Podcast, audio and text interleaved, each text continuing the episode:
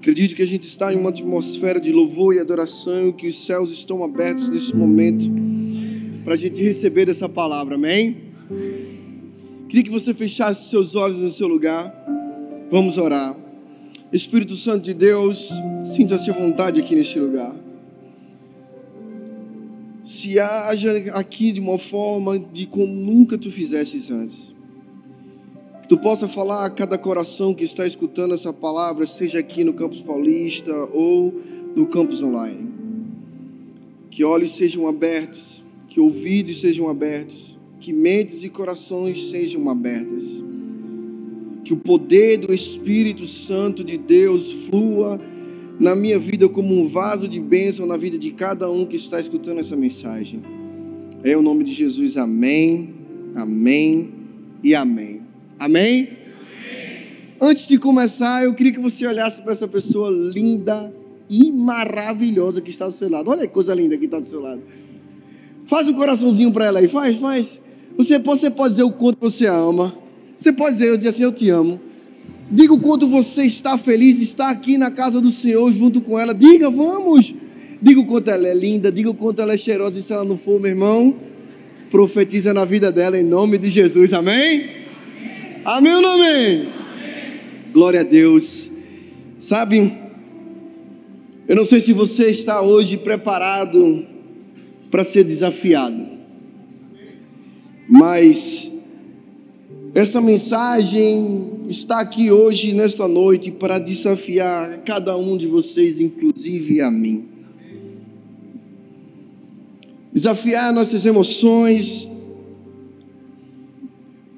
nossa alma, nosso intelecto, mas desafiar nos princípios, nos princípios de vida que Jesus nos deixou. Sabe, nós estamos vendo e vivendo uma sociedade que precisa muito ser amada. E a gente precisa admitir e entender que muitas das vezes as pessoas entendem o que um amor, que é amor de uma forma diferente. Que amor é passar a mão na cabeça, mas a gente sabe que amar é corrigir, é cuidar, é ou não é? Porque quem ama corrige. É ou não é, mãe? Levanta a, a mãozinha aí, mamãe. Para todos os lados nós vimos pessoas sofrendo violências e o mal se alastrando e a dureza no coração crescendo. Sabe, Mateus já ali, Jesus já nos dizia, em, no capítulo 24, verso 12, devido, devido ao aumento da maldade, o amor de muitos se esfriará.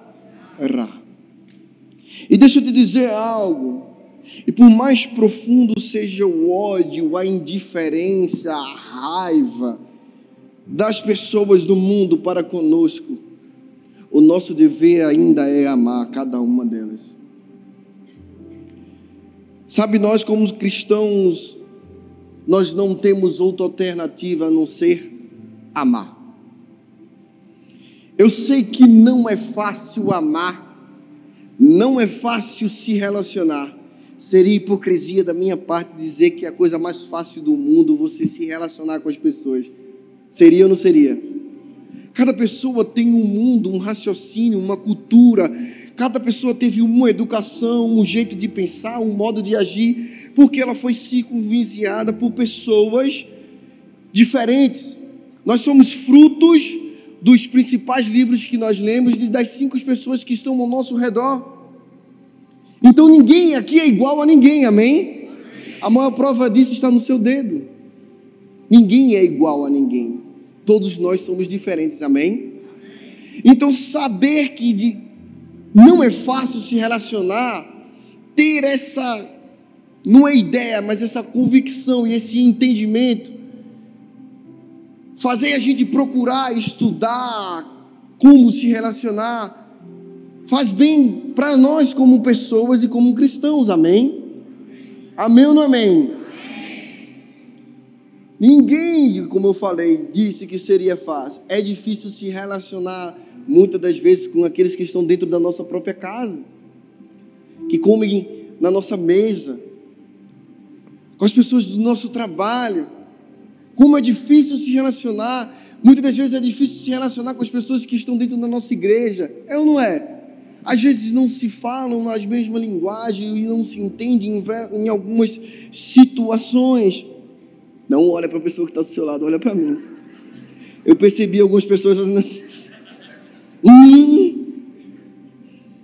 Mas o que eu entendo é que a gente, por mais que esteja com alguns problemas de relacionamento com vizinhança, com familiar, com amigos de trabalho, nós precisamos entender que Jesus deixou um legado. E o legado de Jesus é que ele era um especialista em pessoas.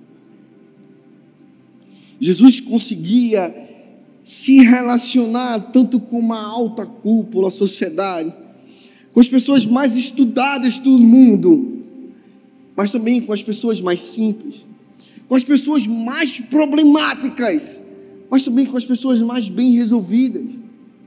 E essa é a chave. É da gente entender, amar cada um de acordo com o que é e tentar se corresponder. A Bíblia diz o que me fiz de tolo para ganhar os tolos e sábio para ganhar os sábios. A gente tem que saber como conversar, ninguém é igual a ninguém. Amém? Mas a gente aprendendo sobre relacionamento, a gente começa a fazer algumas indagações. Porque quando a gente começa a se relacionar, a gente se machuca, não se machuca? Porque muitas das vezes a gente se entrega demais, Hoje eles não se entrega, mas há sempre aquela, sabe, decepção.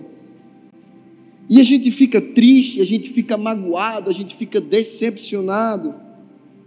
E a minha pergunta hoje à noite para você: qual destino você quer? Viver uma vida de decepção, uma vida de, de tristeza? Ou você quer viver a verdadeira felicidade com Jesus? Acredito que é fácil responder isso porque ninguém quer viver em tristeza. Mas a Bíblia é bem clara em Colossenses 3,14. Acima de tudo, porém, revista-se do amor, que é o elo perfeito. O amor é o elo perfeito. Mas muitas das vezes a gente acha e sente algumas coisas porque o coração é um pouco traiçoeiro, é ou não é? Se eu perguntasse a você esta noite, qual é o alvo número um da sua vida? Você saberia responder? Seria felicidade? O seu primeiro alvo é ser feliz. Seu segundo alvo talvez seja fama, diversão, ser respeitado em casa ou no trabalho. Eu não sei o que você respondeu agora em sua mente. Mas o que você pensou em primeiro lugar é o que vai nortear a sua vida. E se você não tiver cuidado, se isso for algo ruim, vai te levar a lugares e a problemas que só vão te machucar e ao invés de trazer felicidade comunhão com os irmãos, vai te trazer uma profunda tristeza, muitas das vezes isolamento, depressão. Nós precisamos entender que essas decisões fundamentam nosso, ou essa, essa, essa decisão da gente fundamenta tudo o que a gente vai viver em diante. Amar tem que ser a nossa lição número um. Porque quando a gente ama, a gente tem misericórdia. Quando a gente ama, quando alguém nos ofende, a gente não responde. A gente até tem a resposta. Sabe aquela. Eu fui criado por sete mulheres, meu irmão. Você tem noção do que é isso? Você reclama porque às vezes tem uma só em casa e ela fala muito, não é? Deixa eu te falar, eu fui criado com sete mulheres. E se tem uma coisa que você dá rápido, é uma resposta aprendi muito bem. Só que a gente tem que entender que quando a gente ama, a gente não deve se não deve parar de se posicionar e falar algumas situações, Porém, a gente pode abster de falar, de responder. Sabe por quê? Muitas das vezes, quando você responde, por mais que você esteja certo, você vai afastar essa pessoa de você, de Deus. Estou mentindo? E ao invés de você criar pelo menos uma convivência amigável, você faz o quê? Você afasta a pessoa por completo. Você lembra de um versículo da Bíblia diz: a palavra branda desvia o furor. Se você um dia tiver que falar alguma coisa, que saia amor da sua boca, amém? Você se lembra uma vez que Jesus disse lá em Mateus 22, 37 ou 39, que diz: Amar a Deus. Ele resume dois mandamentos em um versículo: Amar a Deus de todo o coração e amar ao próximo como a si mesmo. Amar a Deus deve ser o nosso alvo. Porque nós, como nós amamos a Deus, nós amamos as pessoas. Por isso, hoje eu quero compartilhar com vocês alguns princípios de um relacionamento verdadeiro com Jesus. E aí vem o que às vezes a gente não gosta de escutar com as pessoas também. Porque muitas das vezes, vem cá, não está aqui na palavra não, só a gente. Se relacionar com Jesus é maravilhoso, ou não é? Você chegar aqui, erguer as suas mãos livremente, adorar a Deus na presença dEle. Seja aqui, seja em casa, seja no seu quarto fechado ou no caminho dentro do carro. É maravilhoso estar na presença dEle, é ou não é? Mas quando a gente começa a começar a pensar que a gente tem que se relacionar com algumas pessoas que muitas das vezes a gente não suporta, mas a gente tem que se relacionar. O bicho pega, não pega ou não pega? Pega ou não pega? E é assim que a gente vai aprender hoje à noite. Porque quem se relaciona com Deus também se relaciona com as pessoas. Porque pessoas é difícil, é um maravilhoso computador. Tem alguém de TI aqui? Se não tem, eu garanto que tem online ali o pessoal atrás, é maravilhoso. Você aperta o botão, desliga. Você aperta o botão, fica mudo. Você aperta o botão, ele faz o que você quer. E as pessoas se a gente não falar com amor, não cuidado em algumas situações, não rola nada, é ou não é? Por isso, vamos aprender alguns pontos, e o primeiro ponto é: pare de focar em coisas menos importantes. Mateus 6, do 25 ao 34. Abra sua Bíblia, seu celular, Anota os pontos e os versículos para você ler e acompanhar junto com a gente. Por isso vos digo: não andeis cuidadosos quanto a, quanto a vossa vida, pelo que haveis de comer ou pelo que haveis de beber, nem quando o vosso corpo, pelo que haveis de vestir. Não é a vida mais importante do que o mantimento e o corpo mais do que o vestuário? Olhai para as, as aves dos céus, nem semeiam, nem colhem, nem ajuntam no celeiro, e o vosso Pai Celestial as alimenta. Não tende vós muito mais valor do que elas? E qual de vós poderá, com todos os seus cuidados, acrescentar um côvado à sua estatura? E quando ao seu vestuário, por que andais solícitos? Olhai para os lírios do campo, como eles crescem, nada trabalham nem fiam. E eu vos digo que nem mesmo Salomão, em toda a sua glória, se vestiu como qualquer deles. Pois se Deus assim veste a erva do campo, que hoje existe e amanhã é lançada no forno. Não vestirá muito mais a vós, homens de pouca fé? Não andeis, pois, inquietos, dizendo que comeres, ou que beberes, ou que nos vestirmos. Todas estas coisas os gentios procuram. De certo, o vosso Pai Celestial sabe bem as necessidades de todas essas, perdão, de todas essas coisas. Mas buscai primeiro o reino de Deus e a sua justiça, e todas as coisas vos serão acrescentadas. Não vos inquieteis, pois, pelo dia de amanhã, porque o dia de amanhã cuidará de si mesmo. Basta cada dia o seu mal. Para todas as nossas ansiedades, advém de preocupações legítimas. Porque nós procuramos muitas das vezes satisfações e necessidades básicas. Jesus fala de, fala de três. A primeira é alimento, bebida e roupa. Porque sem comida a gente não vive, não é? É ou não é? Sem água e sem proteção, ninguém consegue sobreviver. Portanto, é legítimo a gente se preocupar e a gente muitas das vezes focar nessas coisas. É legítimo a gente trabalhar para pagar as contas e se alimentar e se vestir. É ou não é? Mas a gente precisa entender que é ilegítimo a gente colocar o que a gente ganha ou a forma do que a gente ganha, o que através da gente trabalha para ganhar o sustento, como o nosso ponto principal. Que muitas das vezes a gente trabalha para ter um conforto maior em casa, isso é legítimo ou não é?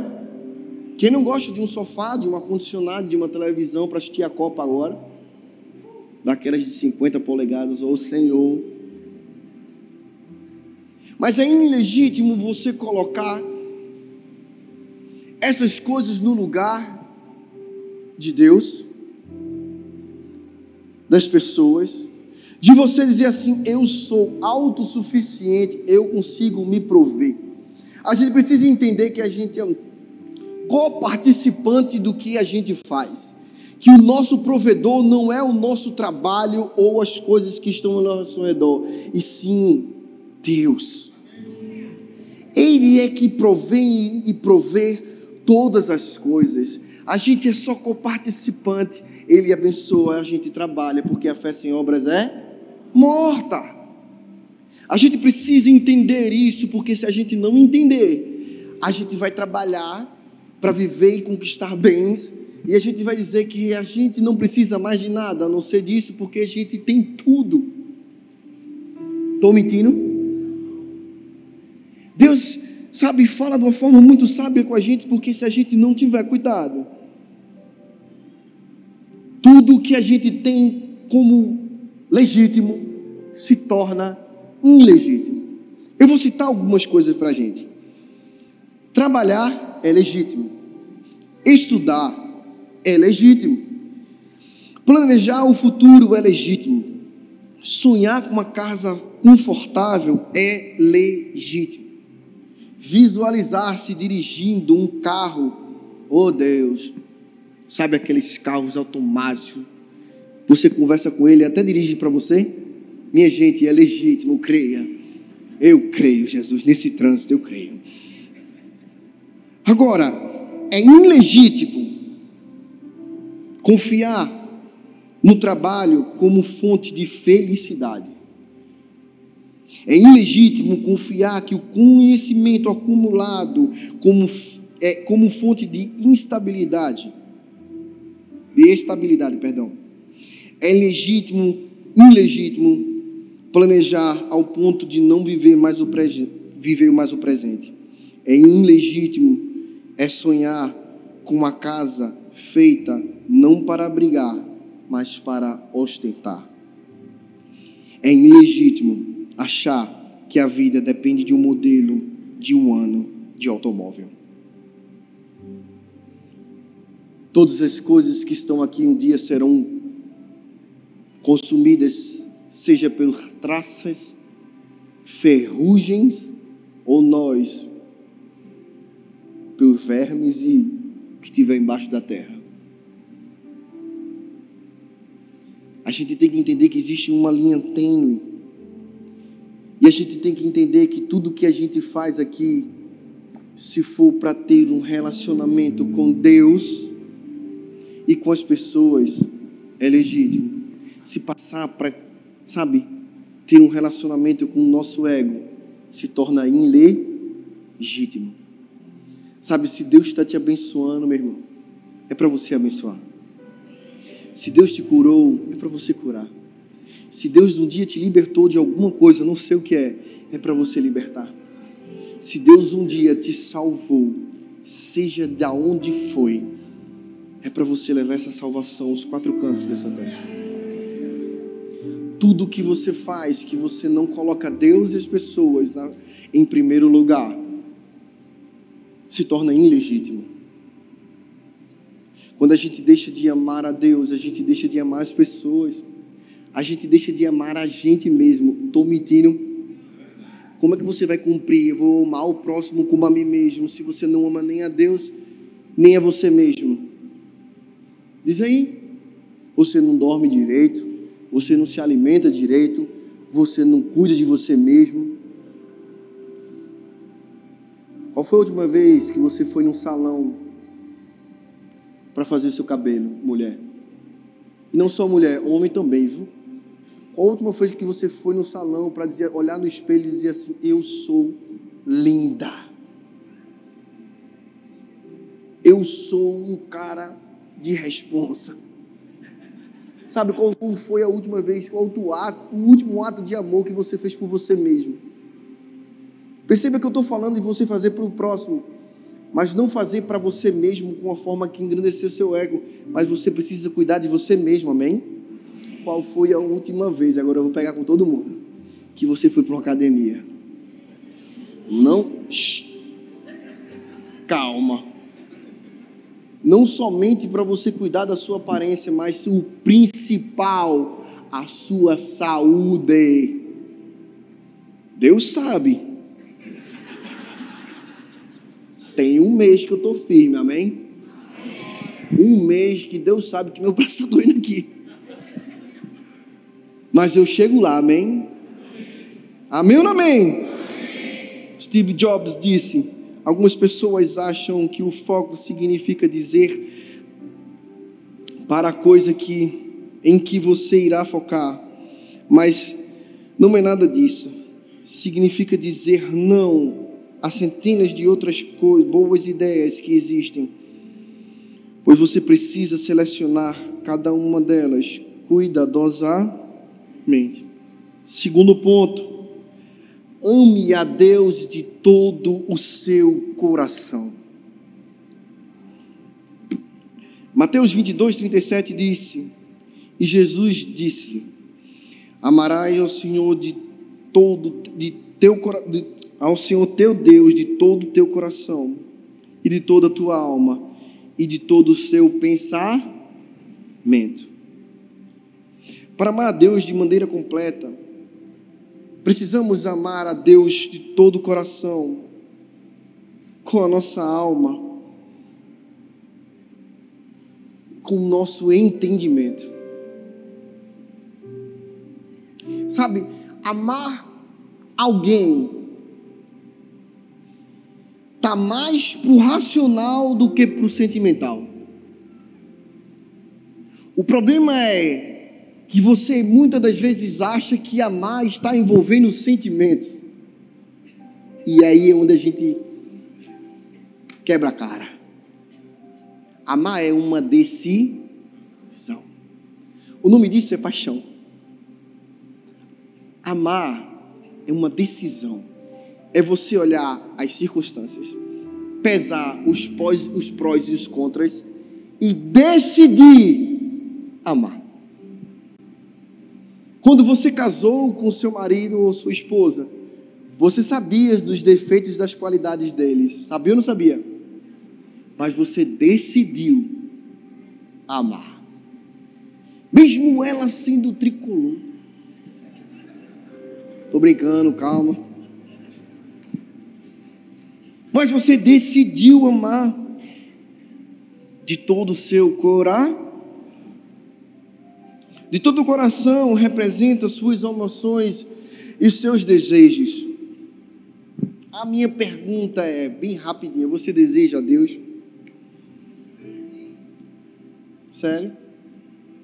Você deseja Ele a cada minuto da sua vida? Sabe, deseja estar na presença dEle. Quando você está na presença dEle, você não quer sair daí lá? Você não precisa me responder, responda para você mesmo. Sabe, quando você está na presença de Deus, não é? Eu não estou falando de estar aqui na igreja, não. Esse é o problema da gente. Já reparou que muitas das vezes a gente acha porque a gente está vindo à igreja. Não que você não tenha que vir, amém? É porque eu estou na presença de Deus. Entenda que Deus habita dentro de você. Ou seja, você está na presença de Deus em todos os momentos. Mas há momentos especiais que você para tudo para fazer aquele que está dentro de você Aquele momento que você sabe quando tem aquele momento que você quer só você e sua esposa, só você e sua namorada. Você não quer companhia mais de ninguém. Você quer sair pegar ela para ir para uma praia, quer ir pegar ela e ir para um restaurante que ela gosta. Amém? Se você não está fazendo isso, faça, viu? Porque isso não é gastar dinheiro, é investir dinheiro. É investir naquela pessoa que você mais ama, amém? E aí é que está o problema. A gente muitas vezes investe mais tempo no trabalho do que nas pessoas e com Deus. E a gente diz que ama Deus porque a gente vai para a célula, vai para a igreja, mas a gente não busca Deus em nenhum dos momentos da vida. Não existe nosso tempo a sós com Deus. Que amor é esse que só procura a pessoa duas vezes na semana? Que desejo ardente é esse de ter um Deus, de ter uma coisa que você diz que ama? Eu me lembro, eu era criança. Dona Emília falou assim: é impossível amar a Deus, viver para Deus, se você nunca sonhou morrer por Ele.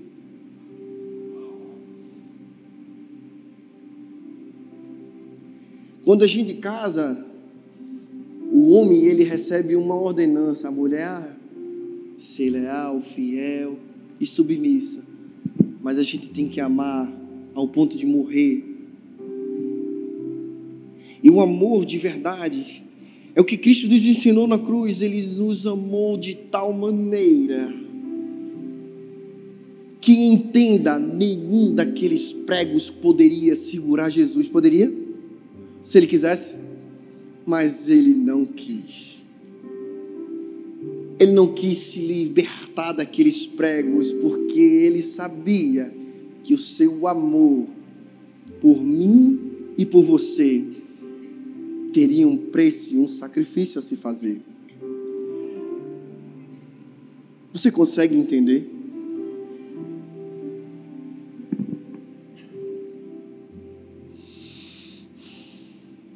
Mas o que é o amor de toda a alma? Sua alma é a sua personalidade, seus pensamentos, seu entendimento. Você procura ler, porque às vezes a gente acha que louvar é buscar a Deus, mas você procura estudar. Hoje todos têm acesso a um celular no YouTube, você procura pregações que lhe edifiquem leitura da palavra, de todo o seu entendimento. O amor a Deus também não é apenas emocional, mas como eu falei, é uma decisão que você busca. Você decide buscar a Ele ou não. Você decidiu vir para cá. Foi ou não foi? Ou você veio amarrado? Não? Glória a Deus. Por último, Amar a Deus de todas as suas forças implica usar o seu corpo com ações e palavras. Que muitas das vezes a gente acha que amar a Deus é só falar, falar. Eu sempre falo tanto aqui quando eu tenho a oportunidade de vir aqui, como na Zona Norte e em outros lugares. Eu aprendi a comparação que eu sempre uso, que o Evangelho ele é um ensino técnico não é uma faculdade. No ensino técnico você tem a aula, mas tem a prática. Não é só sentar numa cadeira e receber, receber, receber, e depois de quatro, cinco anos, muitas das vezes nenhum tem estágio, já vai direto para o mercado. E o que, é que acontece? Hein? Quem vive só de prática não, ou de teórica nunca consegue colocar nada em prática. Por mais que você saiba, muitas das coisas que só a prática nos leva à perfeição. Amém? E aí a gente precisa entender que na igreja do Senhor, a gente senta aqui, a gente senta aí para assistir, para receber. Mas quando sair daqui, tem que colocar a prática lá fora. Eu me lembro que quando eu resolvi fazer meu curso de teologia lá em Belo Horizonte, em 2002, eu amei esse curso. Quando eu fui ver a carga horária dos cursos, assim, não é nada tão, meu Deus. Mas eu achei muito massa, porque de manhã a gente ficava estudando, saía, a gente ia almoçar, e à tarde tinha a prática ministerial. Para o curso ser válido, não, aprend, não bastava eu estudar, eu tinha que praticar. Eram, na época, era 121 ministérios lá na Lagoinha. Você tinha que escolher um dos 121 ministérios para trabalhar. Eu sou uma pessoa assim meio complicada às vezes. Eu não gosto de um negócio muitas das vezes muito fácil. E eu me lembro que existiam vários pastores, você, como se fosse uma grade curricular. E você ia conversando com alguns e você disse: Ah, meu ministério é tal. Eu me lembro que existia o Ministério Fé. Quem já viu o Ministério Fé do pastor André Valadão? Todo mundo queria para esse ministério. Pastor André Valadão, meu gente. Quem não queria trabalhar para o homem? Aí eu vi um velhinho, eu sempre falo isso, eu vi um velhinho num cantinho assim. No cantinho. Todo mundo lá e o velhinho sozinho. Aí eu cheguei no coroa e disse assim: E aí? Estou brincando, ele não pastor, eu pastor, paz, tudo bem. Qual o ministério que o senhor faz? O meu ministério da pedreira. Na época, quem comandava essa favela era somente o braço direito de Fernandinho Beiramar. Bota aí, 2002 a 2003. Para você ver o que estava acontecendo na época. Sabe aquelas balas que você vê na guerra, que você vê a bala passando? Nessa época estava rolando isso. E eu falei, pastor, quando é que eu posso começar? Ele olhou para minha cara assim. Ele disse: O senhor pode me dar uma instrução? Porque eu sei que tem, tem que ter instrução para subir e descer morro, amém, irmão? Não se entra em favela sem permissão do dono da favela, mesmo, e eu aprendi isso na prática. Eu não poderia subir de forma alguma, a não ser de paletó e gravata e com crachá da igreja, senão eles mandavam bala. Mas eu escolhi me sacrificar, fiquei no meio de um tiroteio de fuzil, irmão. Não falo isso para minha honra e glória, não. Mas o amor a Deus implica em sacrifício. E a gente vai entrar no terceiro ponto, que é escolha se sacrificar. João 3,16 resume bem isso. Ele nos deu o, nosso, o seu Filho unigênito, Ele amou a mim de tal maneira que deu seu único Filho. Você consegue abrir mão do que você mais ama hoje por amor a Jesus? Se Deus falasse com você como falou com Abraão, qual seria a sua resposta?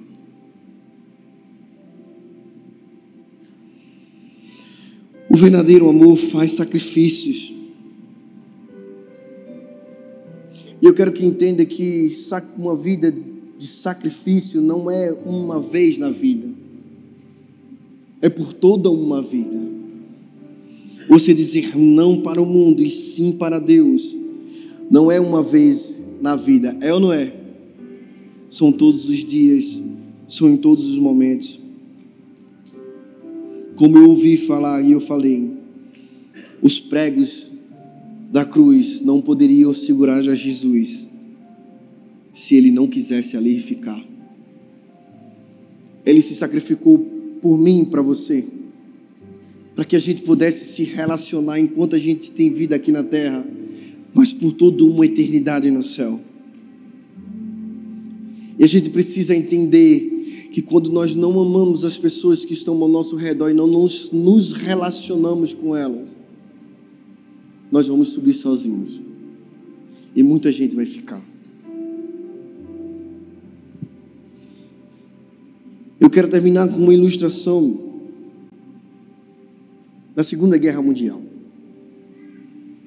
Certa vez chegou no hospital um grupo de soldados em uma bastante euforia, pois eles estavam trazendo um soldado que tinha feito um ato de bravura e salvado a vida de muitos soldados. Só que nessa hora do campo de batalha, seu braço direito foi destroçado, todo quebrado, todo rasgado. E aquele médico, quando recebeu, entendeu a situação de todos os seus amigos estavam ali estavam gratos por ter que aquele homem ter se sacrificado para que todos ali estivessem em plena saúde. O médico percebeu que aquele menino era muito jovem, mas percebeu toda a situação dos seus amigos e aquele menino que era um homem por sua bravura.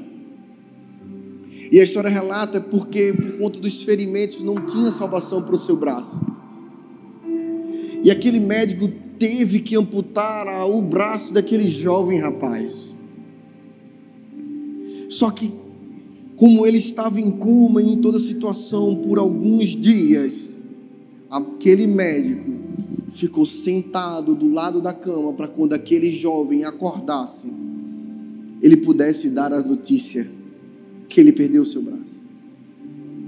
E passaram-se alguns dias, aquele jovem acordou. E quando ele acordou, a primeira pessoa que ele viu foi o médico.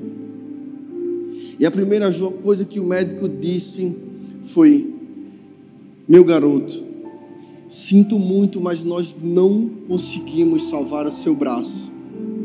Você perdeu o seu braço aqui na guerra. Aquele garoto olhou para o médico e simplesmente respondeu e disse assim: Eu não perdi o braço, eu dei meu braço para a França na guerra. Ele doou o braço para salvar a vida dos seus amigos, para salvar a sua nação na Segunda Guerra. Era um nível de sacrifício, de entrega total por amor, muitas das vezes, de pessoas que a gente não conhece. Pessoas que muitas das vezes a gente nem sequer ama, por proximidade, entre outras situações. Mas que a gente decide dar o nosso braço por amor ao próximo, por amor de uma causa maior. Eu queria que você ficasse de pé no seu lugar.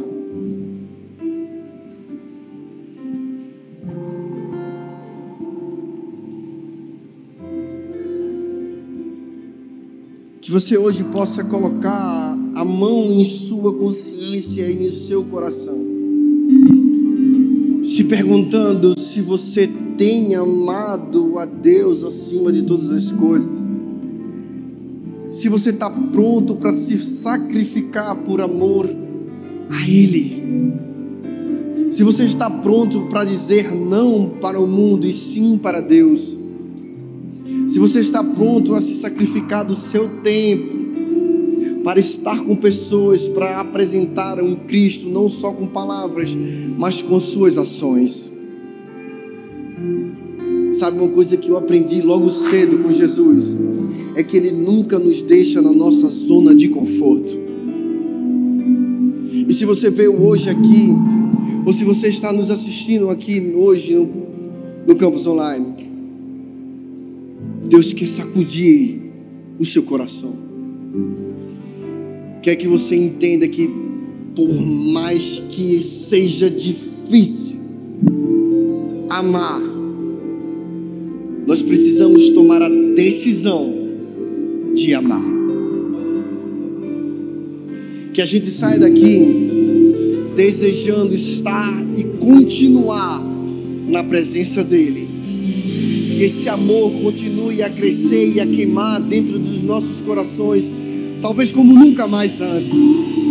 Talvez você tenha chegado aqui, seu amor por Deus, por vidas, estava bem frio.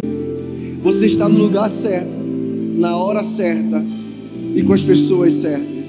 E que o Espírito Santo de Deus agora aqueça seu coração como nunca antes. Que talvez a chama que um dia se apagou volte a queimar em seu coração. E que esse fogo da unção do Espírito Santo de Deus faça com que você se mova em direção a Ele e em direção às pessoas. E que esse amor, que esse fogo volte a consumir seus pensamentos, suas decisões, suas ações do seu dia a dia. E que essa, esse amor transforme sua casa, sua família, as pessoas que estão ao seu redor.